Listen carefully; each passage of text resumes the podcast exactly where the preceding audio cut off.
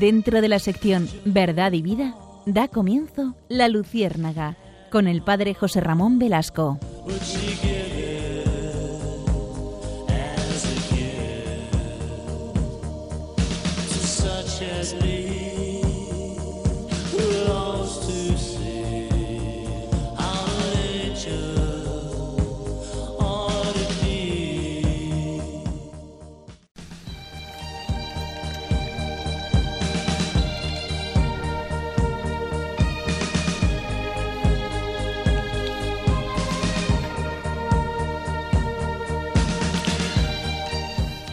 Corría el siglo VI. San Benito crea una comunidad y se establece con reglas de convivencia que luego servirán de base para todas las órdenes religiosas.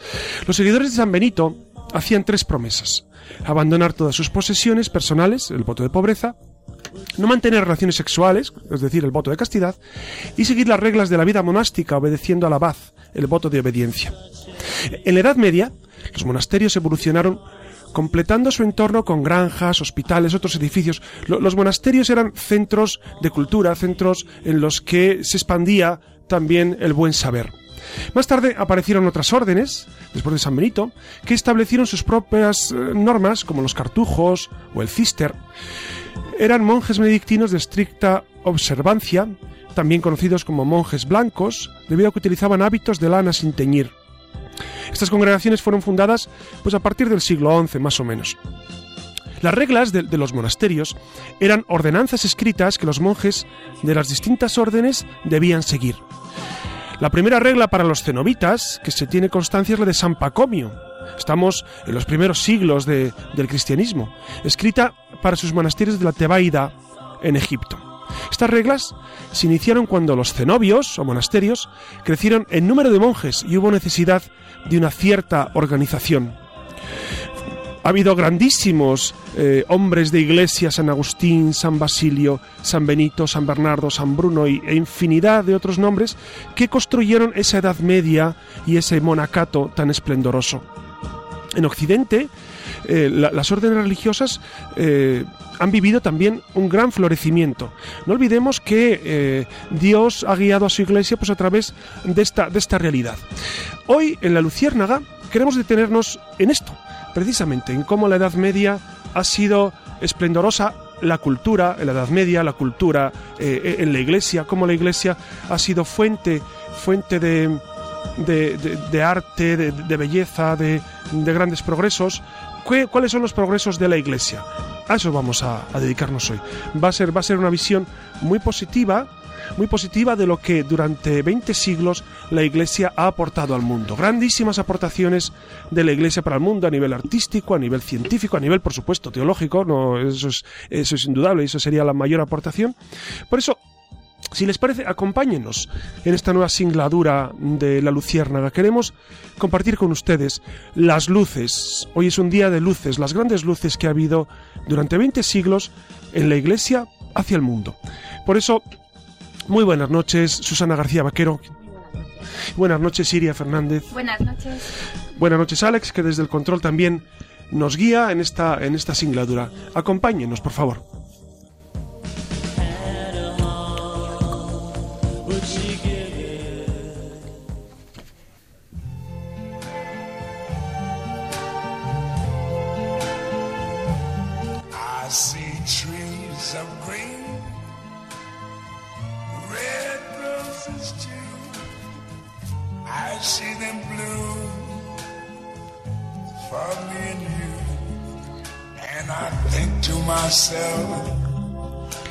No se puede negar que en España y en la Iglesia, sobre todo, tenemos grandes escritores, escritores, grandes filósofos, grandes pensadores que han aportado bastante al mundo.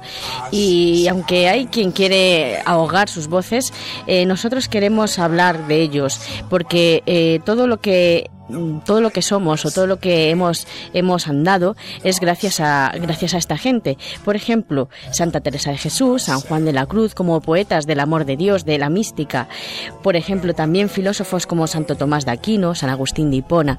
Todos ellos han, han aportado bastante información, bastante al mundo y ahora es un poco eh, como que se quiere ahogar a estas voces. Nosotros queremos darles voces a ellos y por eso hoy hablaremos de estos personajes.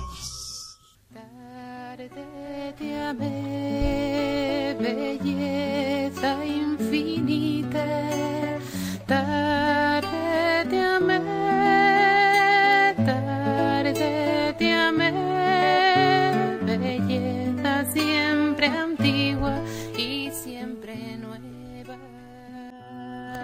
Y sí, como han adivinado, comenzamos hablando de San Agustín.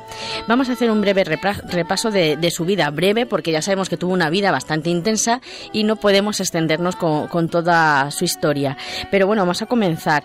Eh, nació en el 354 en Tagastene, al norte de África. Su padre era un hombre violento y no cristiano, pero que acabó convirtiéndose gracias a, a su esposa, a Santa Mónica.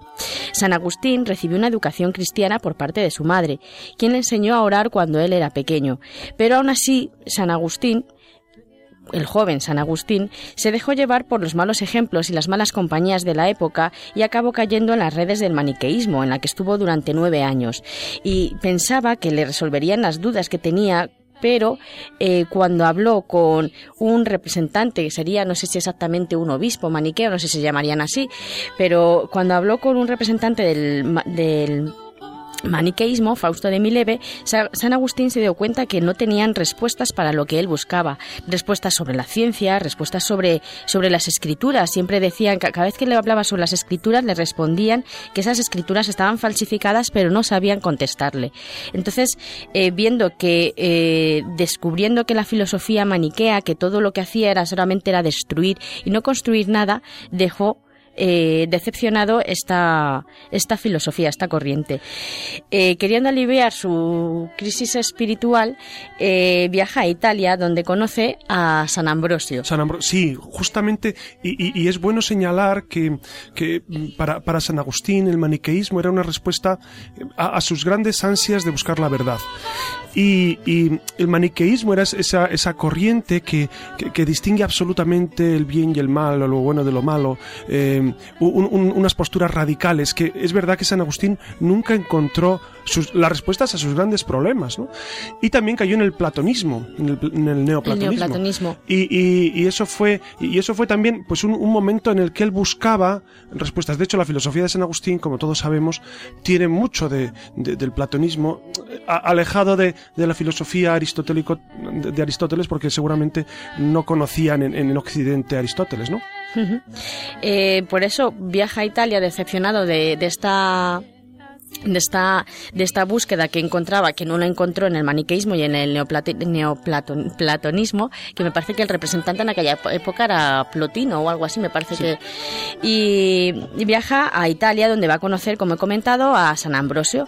Y a conocerle a obispo de Milán. el obispo de Milán eh, le, le va a cautivar, va a ver que en él sí que va a encontrar respuestas. Así, poco a poco, San Agustín se convertirá al cristianismo a la edad de 33 años. Y quien lo bautizó fue San Ambrosio. Claro, a lo mejor a nosotros lo de 33 años nos parece algo eh, impresionante en el sentido de decir que ahora con 33 años una persona se considera joven, pero en aquella época era, muy era demasiado mayor, me imagino. hay, que decir también de San Agustín, como bien sabemos, que, él tenía un hijo que se llamaba Deodato, vivió una vida muy licenciosa, vivió durante 18 años con esta mujer y, tiene un libro esencial, que son las confesiones. Y en las confesiones él va relatando todas estas peripecias. Si ustedes, queridos radio oyentes, quieren, quieren tener información de ello, eh, yo se lo recomiendo vivamente que lean las confesiones de, San Agustín porque eh, uno se ve reflejado ahí es decir, eh, incluso San Agustín describe muy bien la lucha interior que vivía él quería ser santo, quería vivir lo que Dios le pedía, pero no podía. Y, a él le costó mucho dejar sus vicios, especialmente pues el vicio de la lujuria. Le costó muchísimo, ¿no? Y, él va describiendo pues ese proceso. Y hay un momento precioso en el libro que dice, llegó un momento en que descubrí que por mí mismo no podía ser casto. Y entonces es cuando me fijé en el Señor y dije, Señor, nadie puede ser casto si tú no se lo concedes. Y entonces San Agustín eh, comienza a pedir intensamente la castidad y otras virtudes, ¿no? Y, llegó a ser, pues, el gran santo que, que, iluminó, que iluminó eh, Occidente, el, el cristianismo. Dense cuenta, queridos amigos, que el libro de las confesiones ha sido libro de cabecera desde el siglo V, en principios del V, pues hasta prácticamente Santo Tomás de Aquino, siglo XIII. O sea que ha sido un personaje esencial en la historia de la Iglesia San Agustín.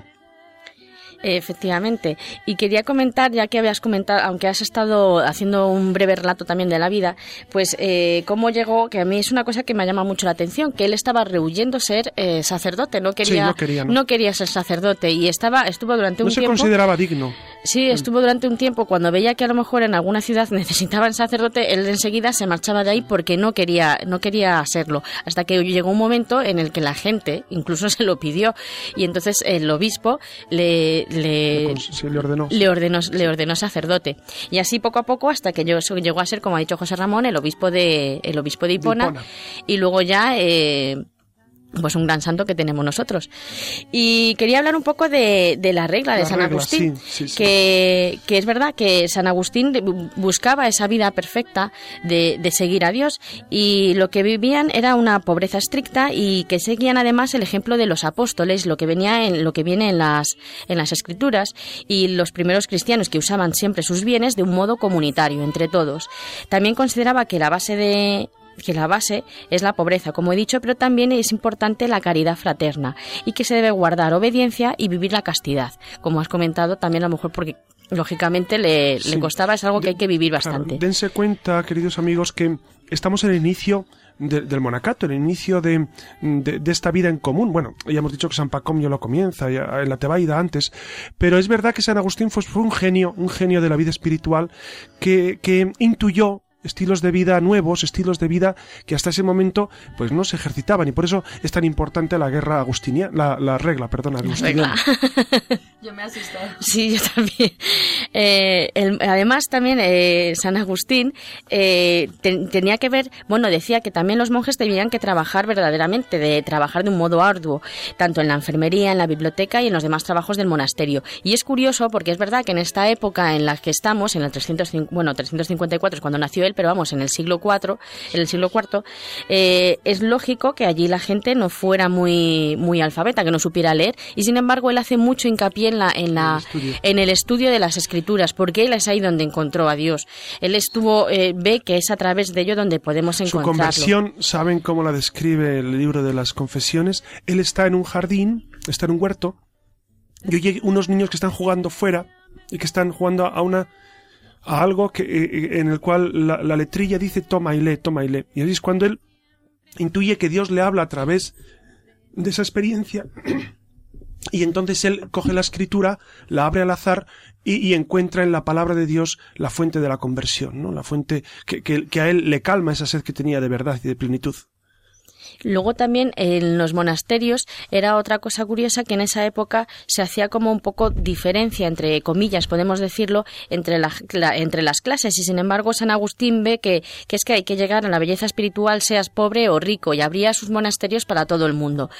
Eh, también lo que también lo que tenía muy en cuenta es que tenían que vivir como un solo cuerpo, como una sola alma para llegar a Dios. Es decir, sobre todo esa comunión, esa fraternidad entre hermanos, tanto en los oficios, que tenían sobre todo muy presente lo de la enfermería. La gente que estuviera enferma las tenía bastante, que les cuidaran sus, sus hermanos y buscaban pues eso, lo común y no lo individual.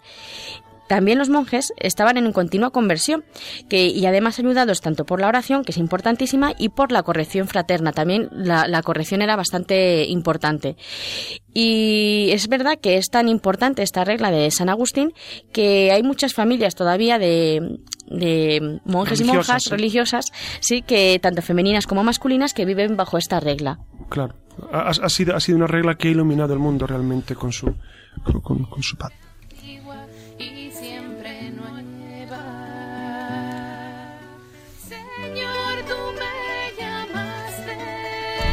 Pero Susana, antes, antes has estado hablando de Santa Teresa y de San Juan de la Cruz, los has mentado, y, bueno, supongo que, que, entre otras la gran aportación que ha hecho ha sido el, tema de la mística, ¿no? Que, desde aquí reivindicamos La, la, vuelta a la mística y disfrutar sobre todo con ella. ¿Qué nos puedes contar? Pues antes de nada quería comentar un poco el periodo en el que viven ellos, porque siempre hay que tener presente en el momento en el que se vive, en el que se está viviendo. Santa Teresa y San Juan de la Cruz pertenecen a la segunda mitad del 16 que perdió pertenece, perdón, al periodo en el que eh, se, en el que había ocurrido el Concilio de Trento y el periodo de la Contrarreforma. Tenemos que tener en cuenta que en ese momento es cuando eh, empieza a, surgir el protestantismo. Y entonces es un poco en España se va a vivir eh, la vida religiosa con mayor profundidad para reconocer que ella es la verdadera. Bueno, tenemos el, que es el gran el protestantismo eh, comienza con Lutero a inicios del siglo XVI, 1517 clava las tesis en Wittenberg y y, tenemos en España el gran siglo de Carlos I de España, V de Alemania y de Felipe II, que no permitieron introducir en España ninguna de las corrientes europeas. Y eso constituyó también pues la base del siglo de oro, no solamente eh, en, la, en, la, religión, sino también en la literatura, en el arte. ¿no? Fue, un gran, fue un siglo pues especialísimamente interesante. ¿No? Y hablando de literatura, que aunque yo no espero que ni, ni quiero hacer una clase de literatura, pero vamos a comentar un poco eh, la literatura, eh, la literatura religiosa que había en esa época para introducirnos a Santa Teresa y a, San Juan de la Cruz. En esta época la poesía religiosa tenía dos corrientes, el ascetismo y el misticismo, que como bien sabe Iria, era, que es experta en poesía. Efectivamente. Eh, el ascetismo era, indicaba más o menos cómo tiene que perfeccionarse las personas para una vida religiosa. Se les exhorta al, cumplimiento de las obligaciones cristianas y se les instruye para ellos. Y un exponente que tenemos aquí en España es Fray Luis de León. Pero sobre todo queremos hablar de la mística, que es la forma de vida religiosa que, que trata de expresar los prodigios que experimenta el alma cuando entra en comunión con Dios, cuando entra en amorosa comunión sobre todo con Dios. El ejemplo más, eh, más destacado que tenemos es el de San Juan de la Cruz aunque también Santa Teresa, que ahora hablaremos de ella. Pero vamos con San Juan de la Cruz. Eh, mejor dicho, vamos a explicar primero, que no he comentado, las vías místicas. Las vías místicas, sí. Que sería... Antes de eso, a mí me gustaría destacar lo difícil que es poner en palabras humanas el amor divino. Aquí tengo que hablar. No, porque yo tengo una teoría, siempre la defiendo y siempre la cuento, que los místicos han sido los primeros lingüistas de, de la historia de la literatura, de la lingüística en general, porque fueron los primeros, eh, más allá del formalismo ruso que vino en el siglo XIX, en el XX tal, fueron los primeros que se dieron cuenta de la ineficacia del lenguaje. Se dieron cuenta de la incapacidad que tenía el lenguaje para abarcar lo inefable. Entonces ellos buscaban la manera de, de decir las cosas, pero sin decir. Y ahí está la raíz, el, origen de verdad de los... Yo defiendo que son los primeros lingüistas porque se dieron cuenta de eso. Perfectamente. Sí, porque iba a comentarlo yo ahora también. iba a comentarte que sí es verdad que, en San, que San Juan de la Cruz eh, tiene que eh, buscar en, las, en lo que tiene alrededor para las poder, efectivamente, en los símbolos que se utilizaban en su época. Pero vamos a lo de a, los pasos, que me, que, que, me voy también yo del tema. Eh, quería comentar, la primera vía sería la vía purgativa, porque hay tres vías para poder llegar a la unión con Dios. La primera sería la vía purgativa, que se trata de una etapa ascética en la que eh, el alma se tiene que purificar, se tiene que separar de todos los apegos sensitivos y se poder unirse con Dios se realiza sobre todo con la oración y la privación corporal. Luego viene la vía iluminativa, que el alma por sí sola no puede unirse con Dios, entonces necesita de la iluminación de Dios y la vía unitiva al final, que es cuando el alma se funde con Dios y es invadida por ese gozo que no hay palabras, como hemos dicho, para poder describirlo. Sí, que esta tercera etapa quizá es lo que marca la diferencia entre la estética y la mística, es que es eh, como un don que concede Dios a unas determinadas almas, que por mucho que nos empeñemos en querer ser místicos, como mucho nos podemos quedar en ser ascetas, ¿no? Sí. Efectivamente. Y si están escuchando, eh, vamos a escuchar un poquillo de la poesía de San Juan de la Cruz. Salí sin ser notada, estando ya mi casa sosegada. Estando ya mi casa sosegada. A oscuras y segura por la secreta escala disfrazada o dichosa aventura, a oscuras y encelada, estando ya mi casa pues ahí tienen un poco de la poesía de San Juan de la Cruz, La noche oscura del alma, que luego si podemos escuchamos un trocito, un trocito más. Eh, como hemos comentado y como ha dicho, como ha comentado Iria, el alma pues debe vaciarse del yo para llenarse de Dios, pero tiene que purificarse para esa unión. El alma de pasar, ha de pasar entonces esa noche oscura para poder llegar hasta Dios. Una noche de purgación mediante pruebas pesadas, sobre todo que sean, sobre todo que sean, no sobre todo son interiores. Tras esa noche, el alma llega a la claridad y a la unión con Dios, y entonces entenderá el porqué de esa limpieza, de ese sufrimiento anterior, del dolor, pues el alma será recompensada por la gloria que se revela en ella comentar, que es lo que, como había dicho Iria, que son eh, verdaderos expertos, verdaderos lingüistas, es que eh, no hay un lenguaje que pueda, que pueda hablar de esa unión con Dios. Y entonces tienen, eh, como nos sobrepasa, como no, los demás no conocemos y ellos no saben cómo explicarlo, tienen que buscar imágenes, tienen que buscar en lo que se conoce, como somos humanos, tenemos que conocer, tenemos que hablar de lo que conocemos. Y entonces San Juan de la Cruz, por ejemplo, busca en el cantar de los cantares, en los salmos, en la Sagrada Escritura, incluso también en la poesía que había de su época, en la, en la lírica renacentista culta, en el amor cortesano popular. Sí, Tiene que buscar de ellos para poder sacar. Sí, y, una cosa curiosa con eso que dices es que, de hecho, él cuando corrían sus manuscritos, bueno, sus copias de mano en mano, la gente no lo entendía, ¿no? Entonces, eh, se vio la obligación de escribir en los comentarios que la gente todavía los entendió peor. Entonces, es como la vuelta a, la poesía porque es que eh, era extremadamente complicado entenderlo, pero más difícil comprender lo que había dicho él de su propia poesía para que acudan, para que acudan a los originales sobre todo. Pues a ver, es que eh, me gustaría escuchar, hay una parte sobre todo en la canción en la que ya habla cuando se encuentra con... se encuentra con sí, el matrimonio sí el matrimonio y me gustaría que se escuchara pero eh, si Alex lo puede buscar. sus cabellos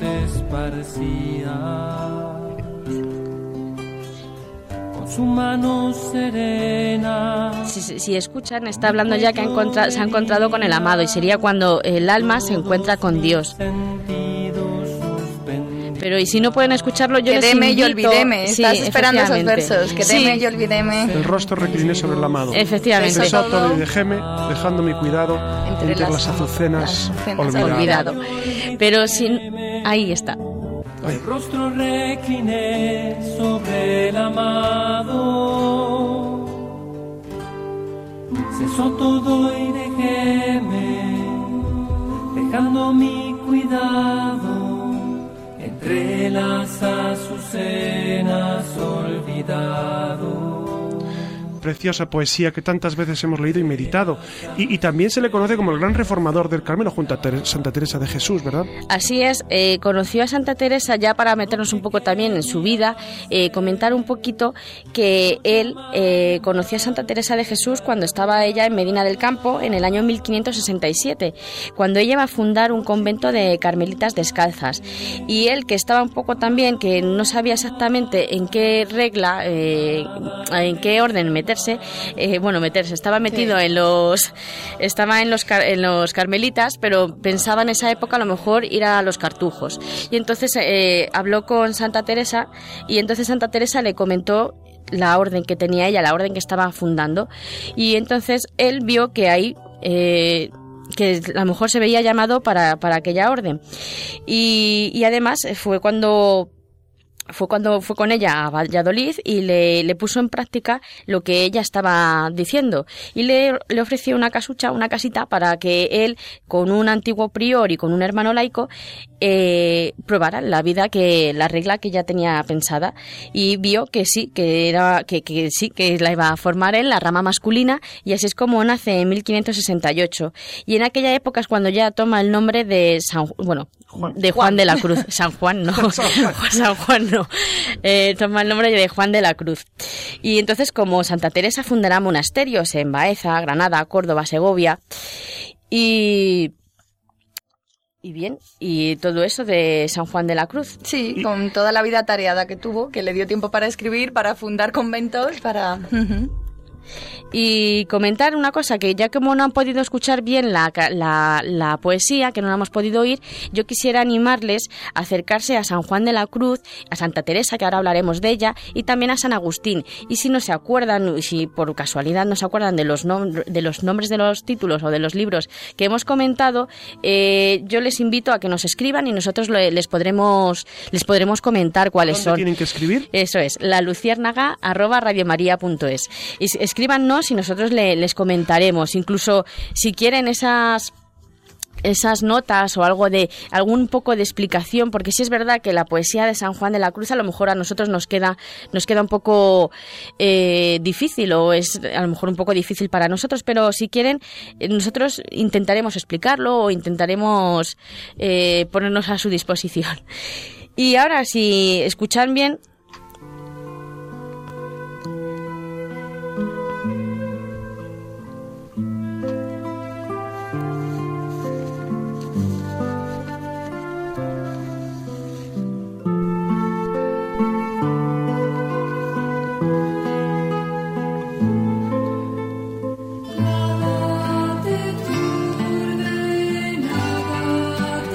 eh, conocen, ¿verdad?, estas palabras, estas palabras de la Santa de Ávila.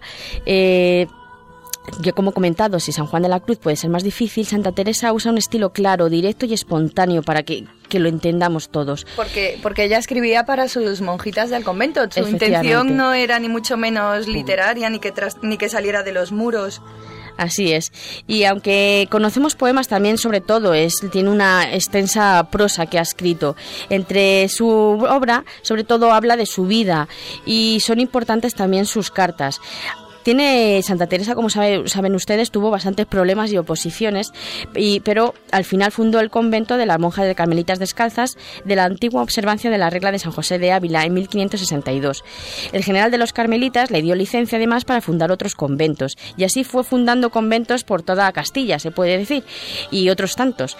Eh, su experiencia queda recogida en el libro de las fundaciones, y a nosotros la verdad que nos llama la atención que en la época en la que estamos nosotros ahora, podría ser, es fácil movernos ir por Castilla, ir a, Cataluña, pero en aquella época tengan en cuenta que había bastantes peligros y había eh, bastante limitación, como ha dicho Iria, para poder eh, ir ir fundando conventos. Entonces es eh, bastante interesante que nos acerquemos a esta, a esta santa para leer qué es, cómo, cómo fue haciéndolo. En, estas obras eh, se ve reflejado el espíritu luchador, la capacidad organizativa y emprendedora y la habilidad que tenía Santa Teresa para relacionarse, para relacionarse con las personas, ya fuera desde el mesonero hasta el rey. Eh, además de los escritos sobre la fundación de conventos, también tiene eh, su experiencia mística, que es lo que hemos comentado antes. libros de experiencia mística? Sobre todo el de Moradas o Castillo Interior, que en el alma es comparada con un castillo de diamante, como explica ella, y tiene una serie de habitaciones o moradas, y en el centro es la más importante porque es donde sucede el encuentro con Dios, entre el alma y Dios. Las tres primeras moradas que describe es, eh, como hemos hablado antes de, la, de las vías, se corresponden con la vía purgativa, si las recuerdan ustedes. Las tres siguientes moradas que habla de Santa Teresa es la vía iluminativa y al final las últimas, la séptima y la última, la vía unitiva. También descubrimos esto en el libro de la vida, el proceso de entrega a la vida espiritual mediante las vías que hemos comentado y este libro además hay un análisis maravilloso del camino ascético místico. En estos escritos sobre teología mística narra sus experiencias personales que gracias a una visión profunda y a un don analítico explica con claridad. Y, hasta aquí, el, hasta aquí la maravillosa información que nos has traído acerca de la mística. Efectivamente.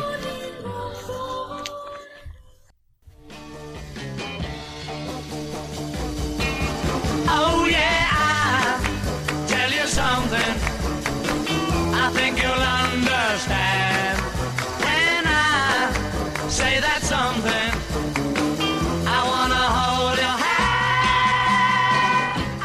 Buenas noches. Después, como han estado oyendo, después de estos fogonazos de luz, con todo lo que han estado escuchando a cargo de mis compañeros José Ramón Velasco y Susana García Vaquero, vamos a proseguir con más aportaciones de la Iglesia Católica. Como bien hemos comentado, este tema nos daría para hablar ríos y ríos de tinta, así que como colofón a esta lista de personalidades a las que nos hemos estado refiriendo hasta ahora, vamos a hablar de tres de los grandes de la Iglesia. ¿Y por qué de estos y no de otros? Pues eh, ciertamente son muchos los nombres que podríamos incluir en esta nómina, pero un poco por cariño y un poco por gusto, esta noche traemos a San Francisco de Asís y su revolución en lo que a la pobreza y sacerdocio se refiere a San Juan Bosco y su aportación a todo lo que tiene que ver con la educación, con su pedagogía salesiana que a día de hoy sigue rompiendo moldes, y por último a la Beata Madre Teresa de Calcuta y su afán por servir al más pobre de los pobres, lo que nos hace volver la vista sobre esta mujer sencillita, pequeñita, que transformó y transforma lo que es la caridad y la vida entregada a los demás, o lo que es lo mismo, y para que lo llevemos un poco a nuestro terreno, su papel decisivo, al igual que el de las Hermanas de la Caridad, con esa labor por atender a los pobres y a miles de cristianos, y sin serlo, que se acercan hasta sus casas que están repartidos por todo el planeta para vivir experiencias de, un voluntariado, ¿no? Y que suponen un antes y un después en, la vida de, de, muchos, entre las que me incluyo. Ya ven, venimos cargaditas, cargaditos de vidas que desprenden luz y que de alguna manera han aportado un carisma distinto a la Iglesia que la hace más rica e inmensa si cabe. Quédense con nosotros. Con esta emisora que tiene la mente puesta en Dios, aguarden unos segundos que arrancamos con toda la bondad, la belleza y la verdad, de la mano de la cultura, de la mano de la luciérnaga.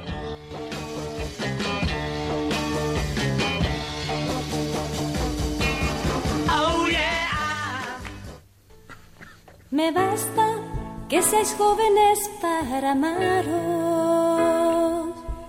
Me basta y mi vida yo daría. Como están escuchando, me basta con que seáis jóvenes para amaros, que es una frase pues muchas veces repetida por el santo Juan Bosco. ¿Y qué podemos decir de él? Mm, Juan Melchor Bosco pues más conocido como Don Bosco, nació en Italia en 1815, fue sacerdote, educador y escritor italiano que fundó la congregación salesiana el Instituto de Hijas de María Auxiliadora, entre otros. Promovió el desarrollo de un moderno sistema pedagógico conocido como el sistema preventivo. Y dicho sistema nació como respuesta a lo que había antes, que era el sistema represivo en la educación que primaba en Europa en el siglo XIX. Entonces, a don Juan Bosco, a don Juan, pues eh, se dedicó a trabajar con la misión de enseñar a todos los jóvenes el mundo eh, de lo que era la fealdad del pecado y la belleza de la virtud. Si bien Don Bosco es su principal representante con la difusión de escuelas por todo el mundo, eh, podríamos aquí nombrar también a otros como Felipe Neri y, Francisco de Sales, pero eh, nos interesa hablar de Don Bosco porque escribió entre otros un tratado acerca de su método que lleva por título El sistema preventivo en la educación de los jóvenes, donde en síntesis, para que se hagan una idea, eh, el sistema preventivo lo que quiere es prevenir, de ahí la palabra, al joven de los peligros a los que puede estar sometido y orientarle a dirigir su vida hacia un futuro mejor. Y junto con este sistema preventivo para la formación de niños y jóvenes, también llevó a cabo pues la construcción de obras educativas al servicio de la juventud más necesitada, especialmente pues en toda Europa y en América Latina.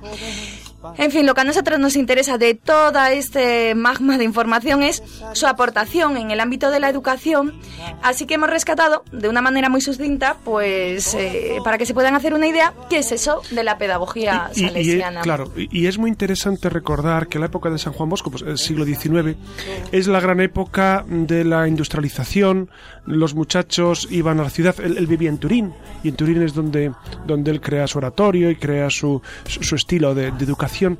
Pensemos que había eh, infinidad de jóvenes que iban del campo a la ciudad y que quedaban absolutamente desatendidos. Entonces San Juan Bosco fue un genio de la educación, no solamente por el sistema preventivo, que es, que es, que es ideal, sino, sino también porque impulsó la formación profesional, impulsó eh, precisamente que, que los niños en el juego y en la diversión encontraran la formación y a Dios. Él decía que el patio es el gran lugar donde se puede educar. Y también decía, si los niños son felices, serán buenos. Si se lo pasan bien, serán buenos, ¿no? Y eso es muy, muy interesante, ¿no? Porque, porque es verdad que, es necesario a los niños, a los jóvenes, darles espacios, espacios de, de divertimento, espacios de donde ellos se encuentren a gusto, porque entonces se portarán bien. Y a mí ya me has dejado intrigada un momento, Iria, eh, con lo de la pedagogía salesiana. ¿En qué consiste exactamente? Pues nada, muy sencillo. Se trata de una pedagogía que favorece la libertad, poniendo eh, a la juventud en el centro de su labor educativa, ¿no? Busca formar al hombre completo, impregnando pues de fe eh, al ser humano y encarnado en su realidad a través de un itinerario educativo capaz de llevar a los jóvenes a la sanidad y a la santidad, ¿no? Esas dos palabras que aparentemente no no suelen ir juntas. ¿Y cuáles son esas características, características entonces que, pueda tener ese sistema educativo? Bueno, pues don Juan Bosco se dio cuenta que, que, todo niño, por marginado y perdido que se encuentre, pues siempre dentro de ellos hay una energía eh, de bien que si se cultivan de modo pertinente, pues puede llevar a optar por la fe y por la honradez, ¿no? Entonces, desde esta concepción se habla de que un ambiente educativo familiar y, y comunitario, como vehículo y propuesta de valores, junto con una llamada a las fuerzas interiores, es decir, razón, amabilidad y religión son parte de, eh, del dinamismo interior para que el niño se oriente con responsabilidad hacia lo que es la elección buena y verdadera. Es decir, formar al niño, en resumidas cuentas, para que tenga la capacidad de, de elegir entre lo que es bueno y, y la santidad, ¿no? Pero para que lo entendamos mejor, porque yo la verdad que es mm, así con las palabras un poco eh, me lío bastante. ¿Qué tres pilares del sistema educativo tiene? Sí, pues mira, eh, la razón, que es, sentido, eh, que es sinónimo de sentido común, que consiste en educar con sencillez en el recto uso de la libertad mediante motivaciones para iluminar todas las opciones. La razón, por un lado, la religión, que va a ser el medio que ayude al educando ¿no? a interesarse por la actividad salvadora de la Iglesia a través de la palabra de Dios, de la oración de los sacramentos, la devoción por María y por último la amabilidad y el amor profundo, afectivo, incondicional que permanece, pues eh, que va a hacer sentirse amado aun cuando se, se está siendo corregido, ¿no? Como ven, pues nos adentramos en un universo magnífico como, como es esto de la educación, pero nos vamos a detener aquí puesto que su prestigio como sacerdote y como educador de los jóvenes necesitados o en riesgo le valieron el respeto de las autoridades civiles y religiosas, esto como, como anécdota, y eh, por su notable fama en el extranjero y cuando falleció con tan solo 46 años, después de su muerte le fue dado el título de padre, maestro y amigo de los jóvenes por el Papa Juan Pablo II Está nominado al título de doctor de la Iglesia y la familia salesiana es uno de los grupos católicos más numerosos del mundo y hay obras de don Juan Bosco pues repartidas por doquier.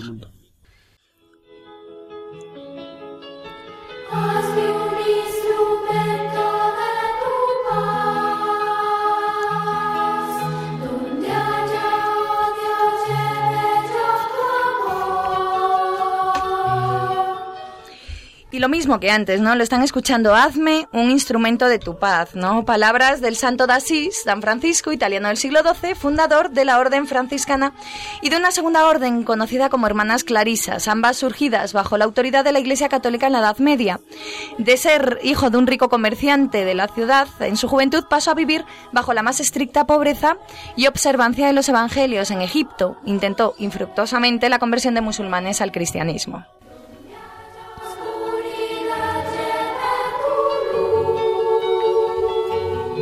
Su vida religiosa fue austera y simple, por lo que animaba a sus seguidores a hacerlo de igual manera. Tal forma de vivir no fue aceptada por algunos de los nuevos miembros de la orden, mientras esta crecía y aún así, San Francisco no se cansó en su empeño por defender la pobreza. De hecho, cuentan que cuando ya apuntaba maneras en esto de la vocación por el Señor, unos compañeros le preguntaban si estaba pensando en casarse, a lo que él respondió, estáis en lo correcto. Pienso casarme y la mujer con la que pienso comprometerme es tan noble tan rica, tan buena, que ninguno de vosotros visteis otra igual. Hasta ese momento no sabía él mismo exactamente el camino que había de tomar de ahí en adelante y fue después de estas reflexiones y oraciones que supo que la dama a la que se refería no era otra que la pobreza. El santo de Asís ha quedado como aquel que en su espíritu de pobreza y desprendimiento probablemente más se parece a Jesús en la historia de la cristiandad. El pobre de Asís sigue conmoviendo por su capacidad infinita de reconciliación con todo y con todos respetado no solo por creyentes de todas religiones, sino también por los no creyentes, y es quizás el santo más ecuménico, razón por la cual se realizaron encuentros interreligiosos mundiales en Asís, la ciudad de, Francisco, y por su devoción a los animales, esto también como anécdotas, que entiende que son criaturas de Dios, ha sido abrazado por la cultura del escultismo, particularmente por la relación con los lobos.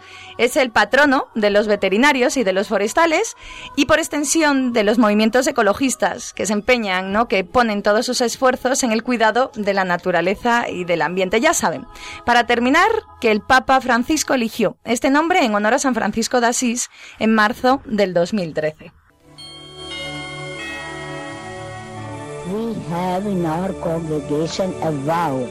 Tenemos un voto en nuestra congregación. To give wholehearted free service to the poorest of the poor dar nuestro servicio libre y gratuito a los más pobres de los más pobres. That's why you chose Calcutta. We, I was in Calcutta, but we have, uh, we have to give wholehearted and to the poorest of the poor. Tenemos que dar de nuestro corazón. Grant, no government grant, lo, lo, están escuchando. Es la, la, voz de la Madre Teresa de Calcuta en una de sus últimas entrevistas que, que, bueno, llevada a cabo por un periodista argentino. He rescatado este pequeño fragmento porque me parece conmovedor escucharla, a ella mejor que a nosotros, puesto que todo lo que podamos decir de ella, como de otros santos de la Iglesia, siempre será, será poco.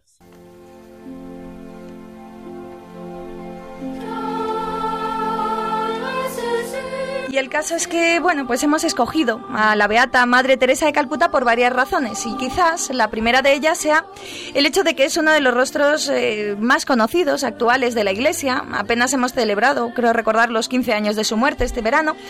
Y su espíritu de amor a los más pobres sigue creciendo y son cada vez más los hombres y mujeres que deciden seguir sus pasos. Como aportación más significativa es esa defensa del más pobre de los pobres y ese hacerlo todo por amor, por pequeño que sea lo que hagamos, pero siempre con amor.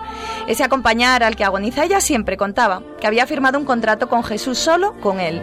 No recibía dinero ni subvenciones, su caridad tenía que ver con el pobre, con el necesitado. Y ese celo apostólico fue lo que la llevó a abrir más de 500 casas de Hermanas de la Caridad por más de 120 países repartidas por todo el mundo.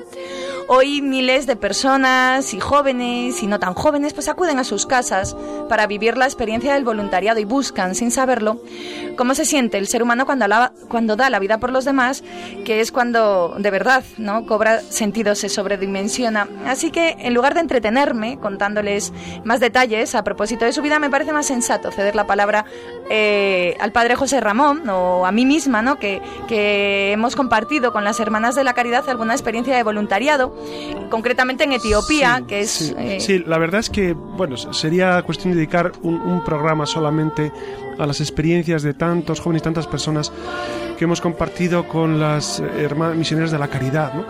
Pero he compartido en, en varias ocasiones, en varios países, y siempre me ha impresionado su dedicación absoluta a los más pobres. Ellas son pobres de verdad, ¿no? De hecho, cuando viajan, me ha tocado alguna vez en algún aeropuerto verlas, llevan una bolsita con una caja de zapatos, una cajita, una, llevan un sari, el sari de repuesto y alguna y alguna ropita y ya está. Y no tienen más, es decir, son pobres, libres, alegres. No he visto yo gente más alegre que, que, que, esta, que estas hermanas que, que se dedican eh, día y noche a los más pobres. Están, están volcadas y, y realmente lo hacen porque viven una, una, vida de fe muy intensa. Ellas rezan muchísimo, eh, es decir, son, son realmente envidiables, ¿no? En toda su vida.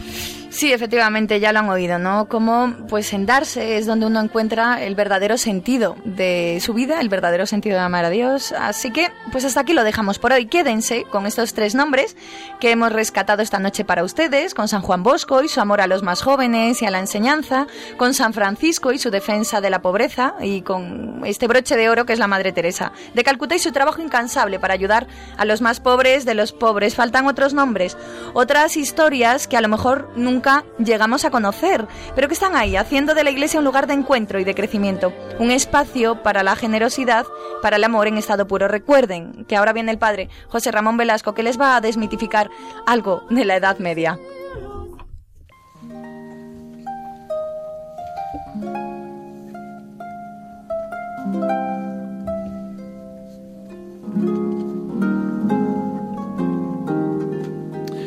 Efectivamente, hoy, hoy queremos adentrarnos en una leyenda negra que se ha cernido sobre la Iglesia. Y es que eh, se piensa que la Edad Media fue una época oscura, una época en la que eh, la cultura se vino abajo porque la Iglesia copó los grandes, los grandes espacios de, Occidente.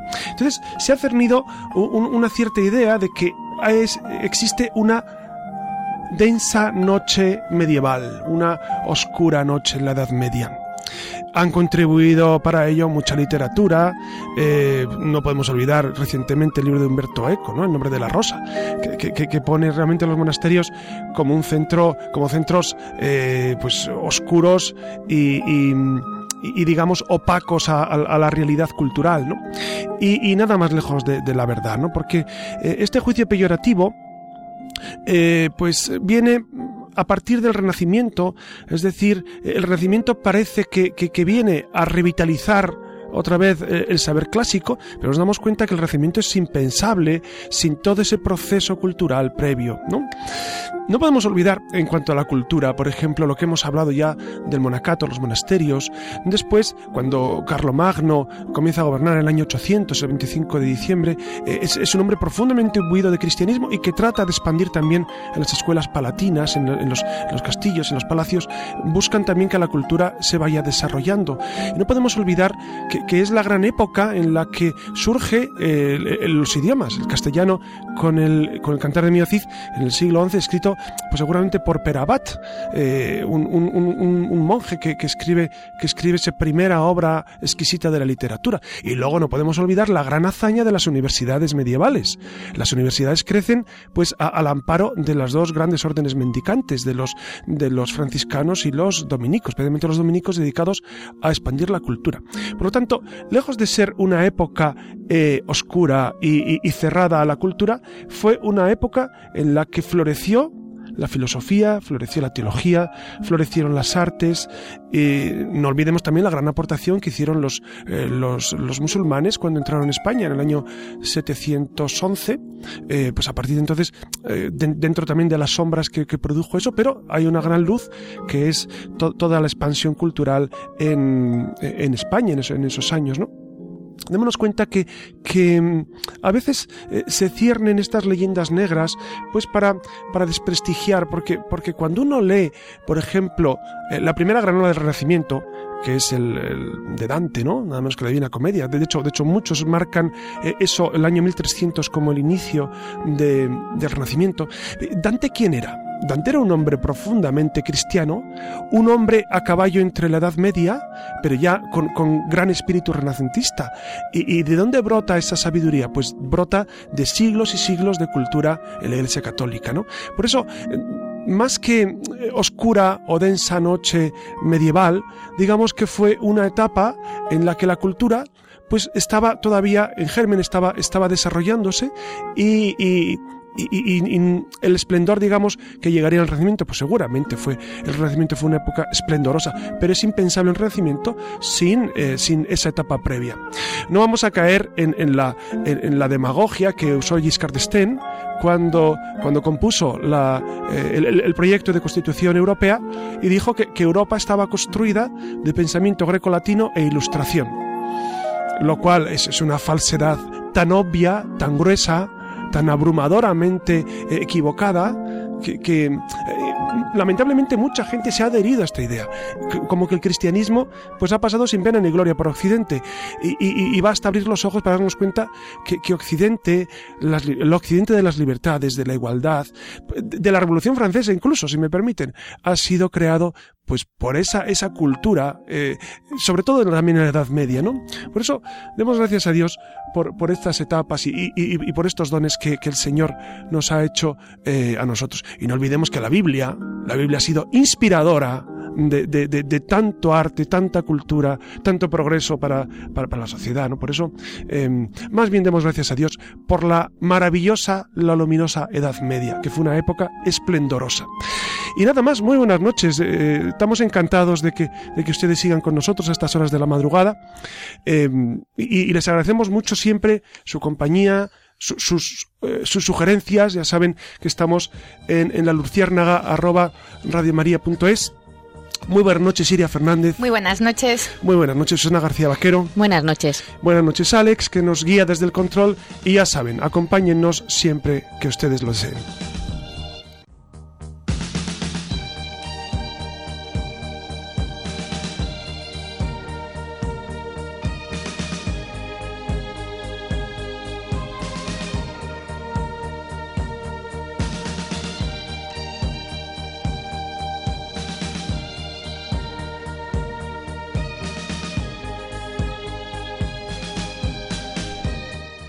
Finaliza en Radio María La Luciérnaga con el Padre José Ramón Velasco y dentro de la sección Verdad y Vida.